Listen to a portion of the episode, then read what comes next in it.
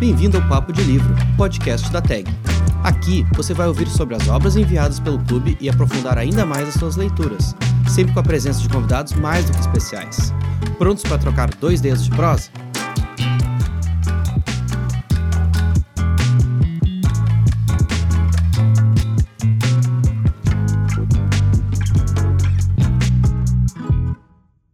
Oi, gente! Eu sou a Rafaela Pechansky, publisher da TAG, e vim conversar com vocês sobre o livro que enviamos na TAG Curadoria em junho.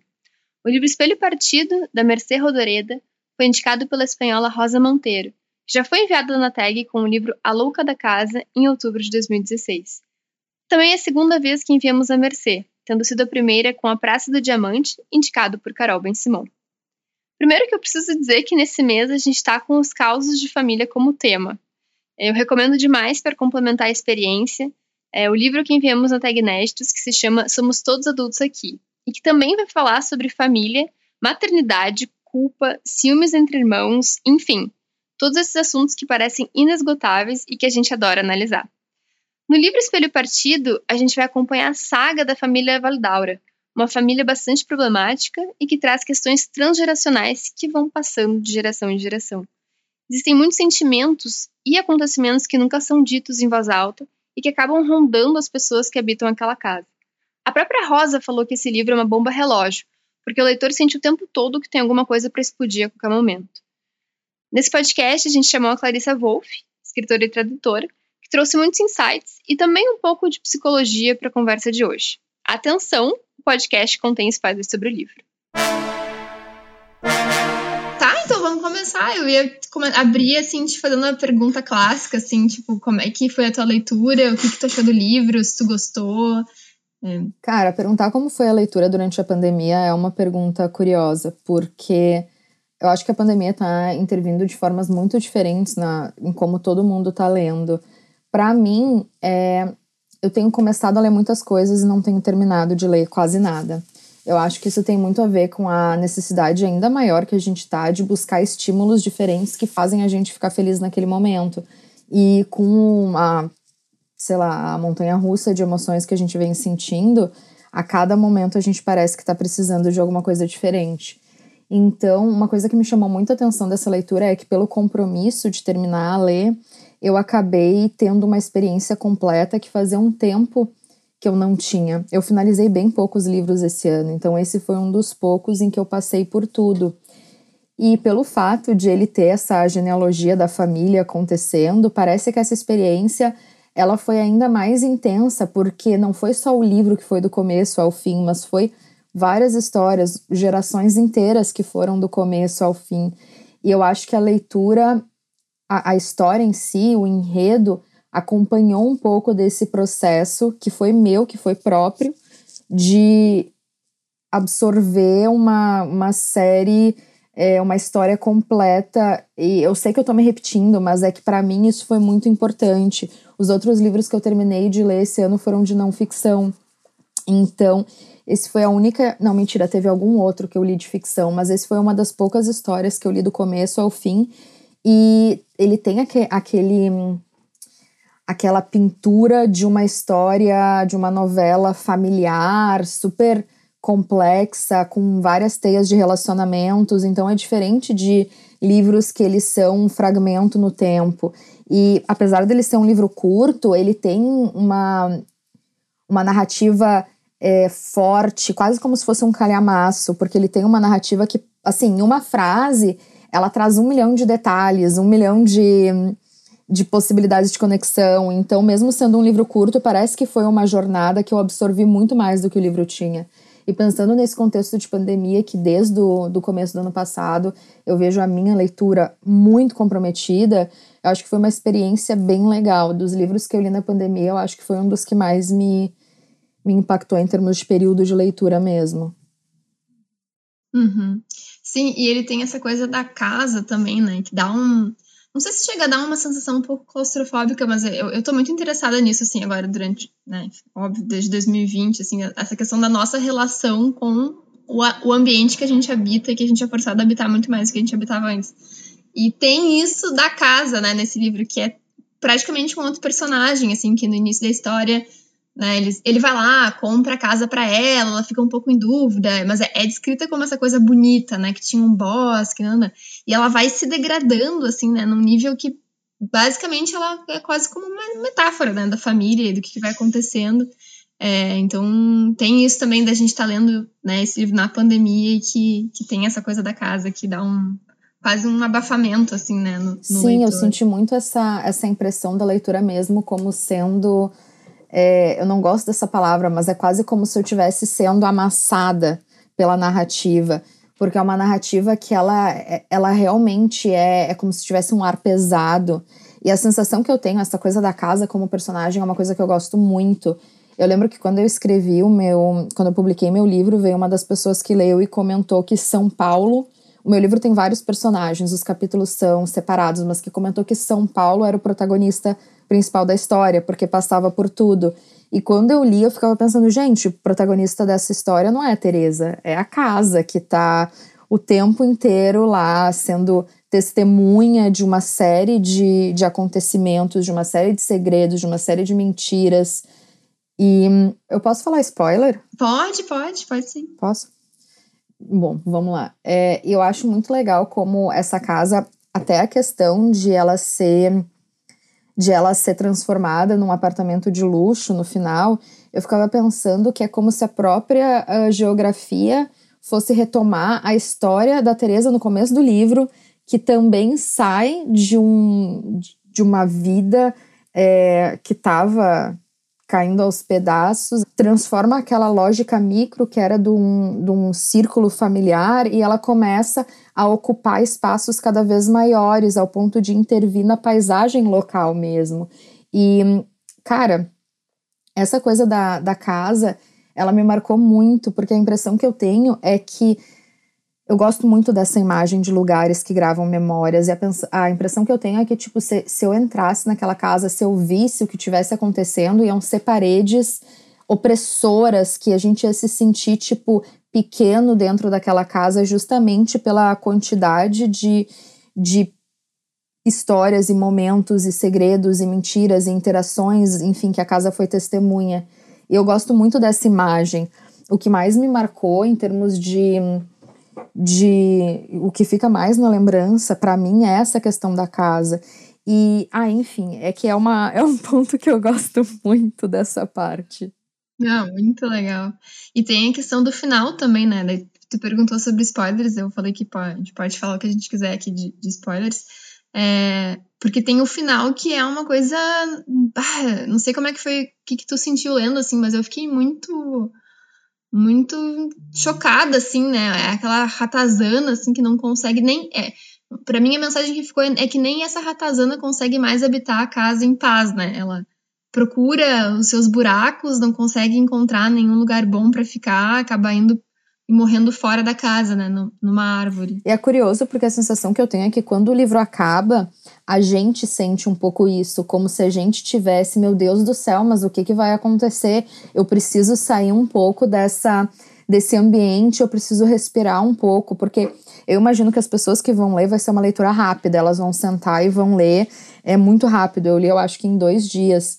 Então você fica com uma série de de marcas de tudo que está acontecendo. E quando o livro acaba, parece que, que você também passa um pouco desse, por esse impacto de tipo, meu Deus do céu, mas o que mais vai acontecer nesse lugar? E a gente vai sentindo um desconforto quase físico ao longo da leitura. E esse desconforto, ele é, de novo, manifestado nessa vivência e nesse ambiente da casa. E essa ideia também de, de a casa ser demolida é também está demolindo um pouco a história do que se passou lá.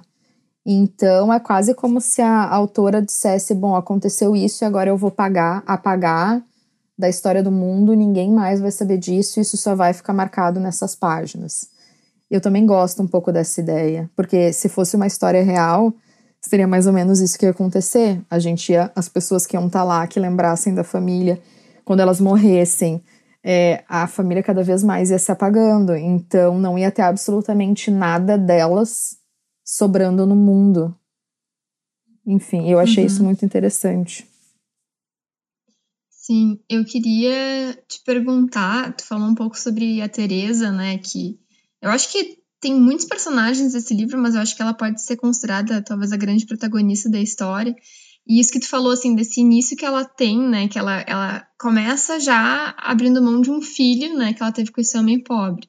E ela vai buscar isso, né, isso que tu falou, ela vai buscar riqueza, é, vai buscar um homem de posses, Uh, e eu fiquei me perguntando depois, assim, quando eu terminei, de, não foi uma, uma ideia que me veio, assim, imediatamente, mas um tempo depois, refletindo, eu fiquei pensando, nossa, será que esse filho do início do livro não é justamente um, é um símbolo da vida que ela poderia ter tido, né, que ela vai deixar para trás, que é um filho que representa essa pobreza, né, uma vida de privações, e, e eu fiquei me perguntando também se não seria até uma forma de castigo, entre aspas, assim, que ela vai sofrer, então, quer dizer, ela foi por um, por um caminho, assim, de, né, que ela tem esse perfil, digamos, fútil, de coração frio, que vai renegar o próprio filho, e que depois vai sofrer um monte, é, depois que ela vai casar, enfim, com o Valdaura. Não sei nem se é assim que se pronuncia, é, enfim, sobrenome espanhol.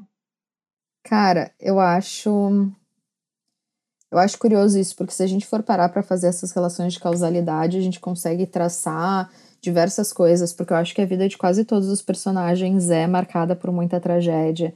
E se a gente for olhar por essa perspectiva, a gente consegue criar quase um, uma aquelas árvores de família, é, ou aqueles tipo um mapa mental que as coisas vão se cruzando, criando uma série de mini plots com causa e consequência, porque tem várias pequenas historinhas dentro de tudo que poderiam gerar isso. No caso da Teresa, eu acho isso muito curioso, porque ela é uma personagem muito amada pelas pessoas em volta dela. Diferente, diferente da filha dela, as pessoas em volta gostam dela. Ela é uma pessoa que ela parece. Parece é, trazer um pouco dessa ideia de carinho. Eu lembro muito que uma coisa que me marcou é que a, o pessoal que trabalhava na casa gostava muito dela e detestava a filha dela. Então eu acho que esse paralelo me marcou muito porque mostrava como a Teresa era uma pessoa que era bem vista. E eu não gosto, pessoalmente, da ideia de ela ser castigada assim, porque eu fico pensando que, tipo, a gente vê ela ascender socialmente de um ambiente e de uma situação de privação, que nem você falou, e é como se essa ascensão, o tipo de, de renúncia que ela teria que fazer por essa ascensão, e tudo bem que eu tô reduzindo muito o abandono de um filho a uma renúncia, mas é como se esse tipo de renúncia que ela fizesse é, fosse passível de um tipo de condenação muito forte. E a gente comparando uma situação social, talvez essa, essa mudança que ela fez na vida dela pudesse trazer muito, muito mais possibilidades para o filho do que ela se mantendo lá. E isso me faz questionar muito do que, que a gente considera que é nobre ou não nobre de um ser humano. E se a gente pensar principalmente na relação dela com a filha, a filha dela já cresce nesse ambiente de, de riqueza e ela é uma personagem super mesquinha, super dura. E a gente começa a pensar, tá, mas quem é que é a personagem que supostamente merece ser mais castigada? Quem é a personagem que merece mais o nosso carinho? Eu lembro que quando eu comecei a ler, é, tem a, toda a questão da joia com o marido dela, que ela vai lá na loja, devolve a joia, cria toda uma, uma história em volta disso. E eu comecei a pensar, nossa, parece que tudo começa a fazer sentido, porque parece que ela foi acostumada a vida inteira a precisar lançar mão de subterfúgios para conseguir as coisas que ela queria, como se a vida não permitisse que ela conseguisse as coisas pela própria honestidade. Então, talvez a intenção da autora fosse criar essa essa narrativa de um castigo no final, mas eu como leitora não gosto de ver desse jeito, justamente por eu eu eu senti um carinho muito grande pela personagem dela e eu não gosto da ideia de que ela teria que ser castigada por ela fazer o que ela fez. Mesmo que a renúncia de um filho seja um negócio super grave, mas enfim, eu tô viajando. Não, eu achei perfeito, porque eu também acho que eu fiquei muito ambivalente em relação a Teresa, assim, eu fiquei com raiva dela em alguns momentos, pensando, tipo, ah, tu, tu fez isso por, por dinheiro, mas ao mesmo tempo eu consegui sentir empatia por ela e, e, entendi que ela estava fazendo o que ela podia com os recursos que ela tinha, então também, né, não foi, não, eu não julguei ela totalmente, assim, foi um, um, meio julgamento. E eu concordo com o que tu falou, assim, sobre, acho que é a Sofia que realmente desperta a nossa antipatia, porque a Sofia, enfim, apesar de que se a gente parar para pensar, a, a Teresa, ela não maternou também a Sofia, né, a Sofia também vai crescer ali com uma ama de leite, muito mais ligada ao pai, e aí a minha próxima pergunta em relação a isso também é as consequências que essas relações familiares vão ter no livro e as relações femininas especialmente, né? Porque, enfim, como eu tava falando, a relação da Teresa e da Sofia é muito fria, né? Parece que elas nunca estabelecem essa relação, assim, mãe e filha que se amam. É, então, depois disso, eu me pergunto também o quanto que essa relação fria e falta de convivência entre mãe e filha vai fazer, é, digamos, vai empurrar, entre aspas, a Sofia para escolha de casar com Eladi, que é aquele homem meio meio traste, né? Que já vai, já vai começar o casamento bem mal, assim, já falando para ela que ele tem uma filha com outra mulher. Esse é um é... personagem, eu falei que eu não gosto de sentir tanta raiva de personagem, mas esse é um personagem que desde o começo eu já, já fiquei assim, nossa, não acredito que isso vai acontecer agora. Sim, tipo, já de saída, assim. Uhum. É, é porque eu fiquei me perguntando, enquanto eu li, eu fiquei me perguntando se, será que ela vai casar com ele ou será que ela vai ficar com outro cara? Porque me parece que falta uma orientação ali, talvez, assim, de uma mãe que pega a mão da filha e fala, mãe ou pai, e fala assim, ah, de repente pensa um pouco mais antes de fazer isso, porque é, ele vai inserir, no fim das contas, a Maria, né, que é uma mulher que vai fazer a, a Sofia sentir muitos ciúmes da relação que eles têm, né. Cara, é, agora você falando isso fez eu ter um insight que eu não tinha pensado antes, que talvez faça sentido ela ir em busca desse relacionamento justamente pelo fato de ela ter uma necessidade de sentir alguma coisa. Ela tava, ela é uma, uma personagem que é bastante fria, como você comentou, a Sofia, mas a sensação que eu tenho é que ela acaba se dispondo a passar por determinados sofrimentos em troca do amor que ela não ganhou durante a infância. Então tem até uma, eu pesquisei esses tempos uma teoria do apego de um psicólogo chamado Bowlby que ele desenvolveu e você comentando sobre isso, minha cabeça já foi fazendo associações e pensando, caramba, mano, faz muito sentido que ela atualmente como adulta reage de determinadas formas pensando como a infância dela foi privada dessa desse carinho inicial. E uma coisa que eu acho muito curiosa, você falou da relação entre mulheres, é como os diferentes pontos de vista, eles têm uma própria linguagem, um tipo de prosa próprio. Então, quando a gente está lendo cada um dos personagens, principalmente a Teresa, eu acho que ela tem uma prosa muito mais viva, muito mais exuberante do que alguns dos outros personagens. Então, parece que, por mais que tudo seja narrado em terceira pessoa, então é como se a gente estivesse vendo de fora o que está acontecendo de uma forma meio. não totalmente, mas um pouco onisciente. Mesmo assim, cada parte, cada personagem que a gente entra, ele tem um, um tom específico. E. E.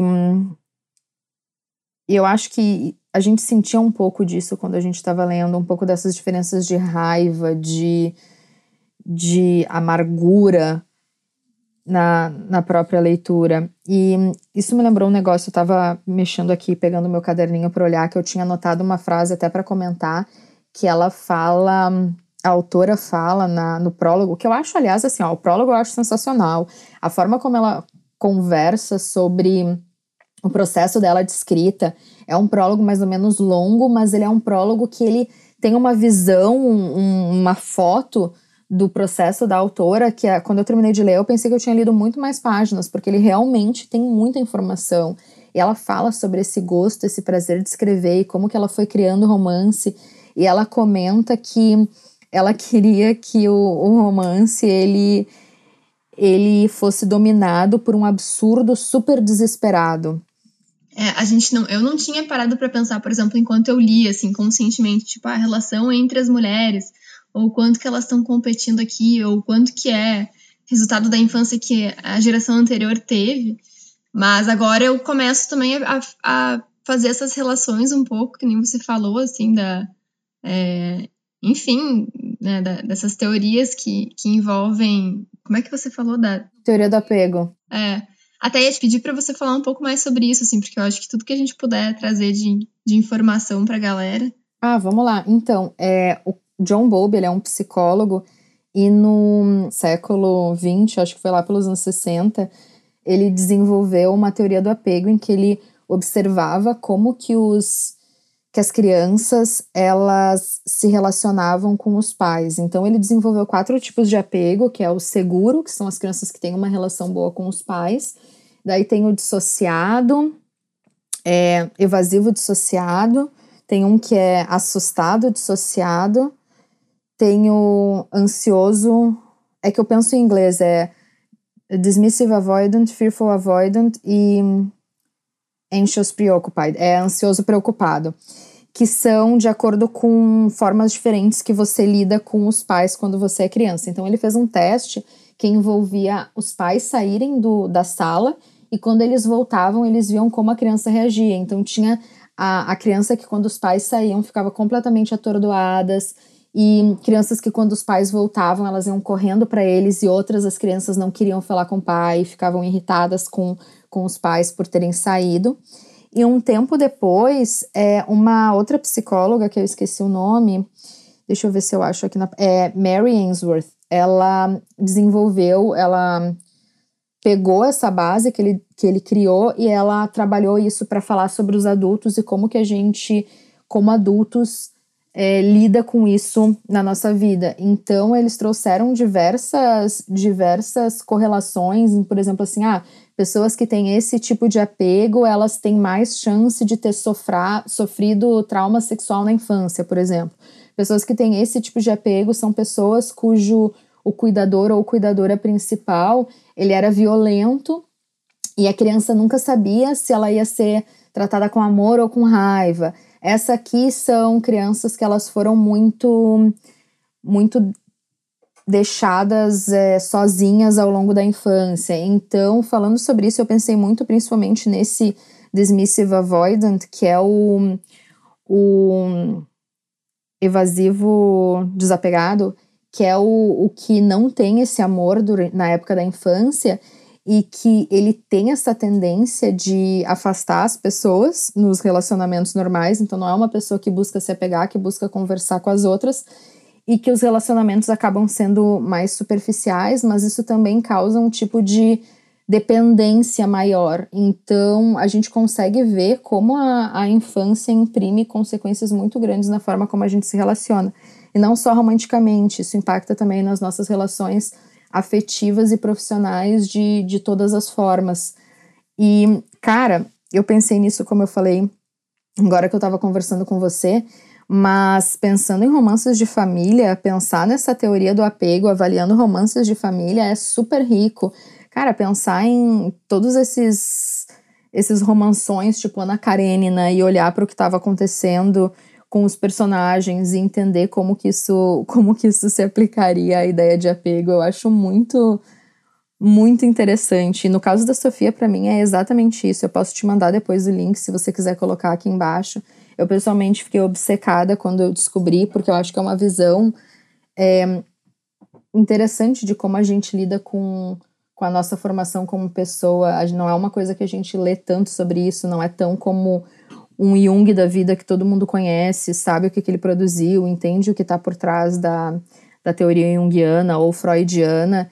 E é uma abordagem super simples. Ele vê uma, uma coisa no, no passado e vê os impactos de, dessa coisa no presente. Então é, é super causal, é super simples, mas tem muito muito valor e muito insight que surge disso. Então, mesmo como pesquisa e também agora olhando como um olhar literário, acaba sendo super interessante. E foi muito o que eu pensei quando eu estava lendo, quando eu estava falando com você sobre a história da Sofia, porque faz todo sentido com, com o que a gente estava conversando da falta de atenção da mãe, da falta de, de carinho, de suporte que ela teve ao longo da infância e esse, essa disponibilidade de se relacionar com uma pessoa que não. que ela, assim, ela sabia de cara que era uma pessoa que não era legal, mas. E assim, a impressão que eu tenho não era nem que ela era tão apaixonada assim por ele, sabe? A impressão que eu tenho é que era um, um outro tipo de sentimento que surgia E por isso também que eu, eu acabo indo para esse estado mental de que é um outro tipo de necessidade, que não amor, que não carinho, que não afeto. Porque eu não, eu não lembro, talvez tenha sido o meu desespero de raiva pelo personagem, mas eu não consigo ter uma memória relacionada aos dois que eu veja ela hiper apaixonada, sabe? Uhum. É, a sensação que eu fiquei era que ela tinha mais uma, um sentimento de posse, talvez, assim, tanto que tem aquela cena quando eles se casam, que ele dá a notícia para ela que ele tem uma filha, e ela sai do quarto, ela vai dar uma volta, e daí, enfim, depois quando ela sobe as escadas, entra no quarto, ela morde uhum. ele, né? Ela sobe em cima dele, ela tem essa coisa meio assim, carnal, assim, de tipo, não, beleza, tu, tu, tu fez um, tu foi lá, fez uma filha com outra mulher, mas eu te domino agora, né? Quase como se ela não conseguisse ter esse domínio durante a infância, né? Talvez por ter essa mãe que nem a Teresa. Essa ideia de morder alguém, se a gente parar para pensar, ela é uma expressão muito forte de um emocional descontrolado. Eu começo a pensar, tipo, pô, ela é uma, uma personagem que a gente entende o tempo inteiro como uma personagem é, mesquinha e super individualista, e daí de repente a gente está vendo ela nesse momento, que nem, que nem você falou, que é um momento de posse muito forte, mas também é ligado a um tipo de descontrole emocional, que é uma coisa um pouco diferente do que a gente conhece sobre ela. Então, isso é uma outra coisa que eu senti ao longo da leitura do livro, como nas entrelinhas tem várias coisas que a gente vai que a gente vai percebendo. É, tem uma pergunta que você tinha me mandado sobre torcer por um personagem, e eu pensei nisso na questão das entrelinhas. A personagem que mais me marcou, você vai achar engraçado, mas é aquela personagem, a Bárbara, que o, o cara, o Valdaura, conhece e. E, tipo, eles conversam algumas vezes, saem e tal, e daí ele descobre que ela se suicidou. E uhum. Ah, do bem no início da história. Isso, isso, bem no início da história. Uhum, uhum. Que ela se suicidou e ele não sabe por quê. Isso me lembrou um pouco Lady Elroy do Oscar Wilde, mas essa personagem me marcou muito. É uma personagem assim, super nada a ver, não tem necessariamente uma relevância para a história, ela super alheia ao que acontece, mas eu acho que é um testemunho de como a gente acaba acaba sendo puxado para dentro por essas entrelinhas se a gente se permitir. Claro que daí a leitura vai ter que ser feita um milhão de vezes para a gente conseguir entrar em cada reentranha da, da parede da casa. Mas a história dessa personagem, eu até fui pesquisar, chama Bárbara, ela, foi uma coisa que ficou muito tempo comigo, porque essas narrativas de suicídio são narrativas que me interessam, então tem esse ponto também. Mas o quão. É, o quão a confusão que ele fica dela, dela ter se matado, ou quão isso fala sobre ele, ou quão isso fala sobre a forma em que ele talvez pode idealizar determinadas mulheres ou determinados relacionamentos, ou até a, aquela ideia de que se, se você vê outra pessoa como pessoa, como gente, você acaba dando uma validade muito maior ao estado emocional que aquela pessoa tem. Mas se você vê aquela pessoa como um objeto de desejo, um objeto de adoração, você acaba tirando um pouco dessa humanidade da pessoa, então qualquer ação que seja muito muito menos racional acaba que, que você começa a ver aquela pessoa com os, os instintos que ela tem, com vontades ou com medos que talvez você não conseguisse ver, isso acaba gerando um choque muito grande. Então eu, eu fiquei muito pensando nela, porque eu também, o que a gente enxerga dela é só o que ele enxerga. Então eu também fiquei muito curiosa, tentando entender mais sobre quem ela realmente era e não sobre o que ele enxergava sobre ela. E ela era uma personagem que me marcou muito, que é uma personagem hiper aleatória na história. Mas eu acho que isso prova o quanto tem esses pequenos detalhes que, se a gente se apegar, a gente consegue mergulhar muito. Não, total. E até porque ela é, é, por mais que ela seja, entre aspas, meio periférica, mas ela é fundamental na história, porque sem ela não teria a Teresa, né? Ela foi, de certa forma, a predecessora, né, da, da Teresa, que, enfim, se ela tivesse, se ela não tivesse se suicidado, tivesse casado com o Valdaura, é, eles, né, a Teresa nunca teria se casado com ele.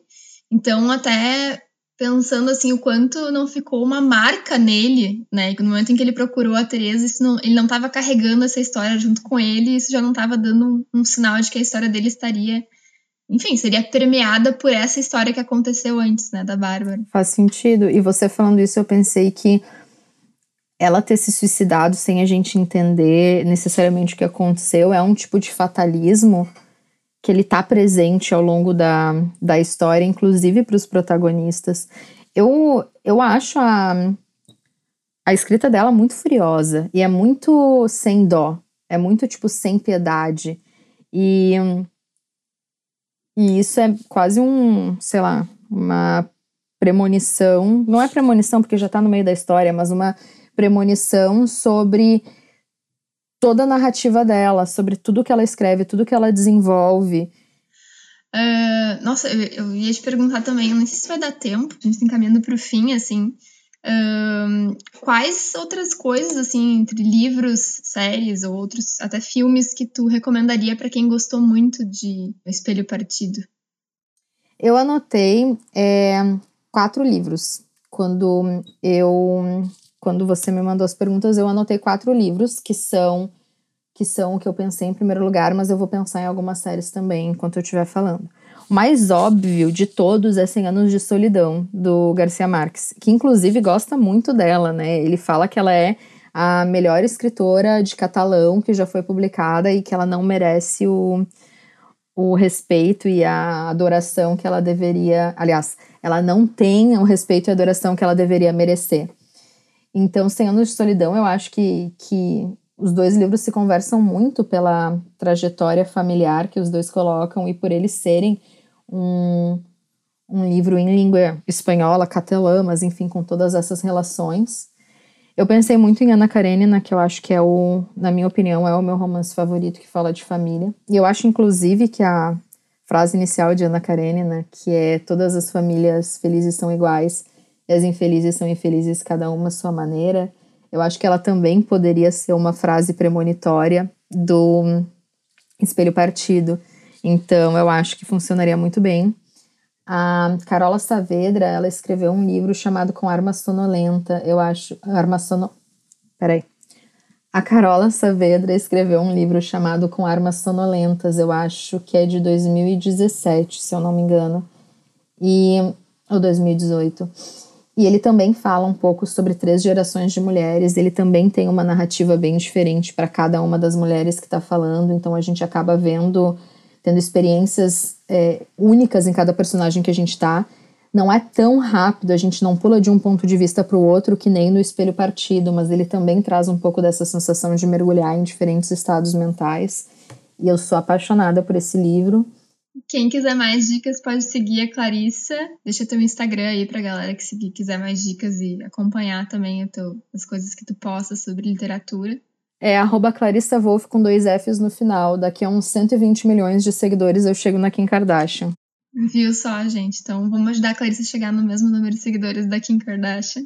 Não, e é isso. Eu ia te agradecer muito pela participação. Assim, acho que Uh, até vou ter que te apresentar como. Tu não é psicóloga, mas tu poderia ser psicóloga, né? Pelas todas as informações que tu trouxe aqui. Não, não, não. É que eu sou. Eu, eu, eu sou louca, eu tô do outro lado. Então eu sou obrigada a pesquisar essas coisas para ver se eu me entendo.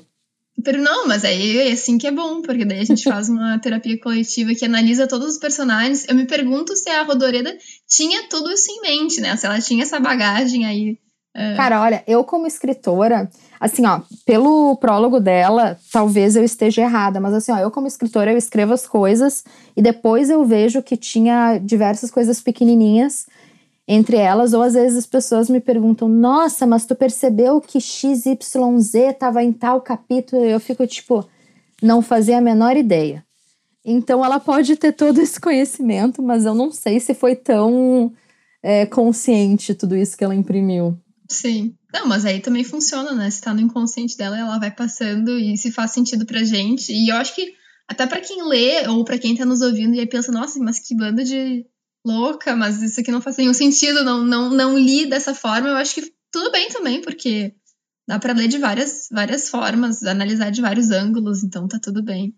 Sim, nossa, eu amo isso. O John Green, ele fala no fim de é, Cidades de Papel, ou de quem é Você, Alaska? Que o livro só é dele enquanto ele está escrevendo. Depois que acaba, o livro é do leitor e daí pode ter várias histórias diferentes. Ah, muito legal. Então tá, Clarissa, muito obrigada pela tua participação. Espero que a gente faça, faça outros encontros para falar sobre livros. Ai, obrigada pelo convite. Adorei a leitura, adorei conversar com você. Espero que a gente também tenha mais oportunidades.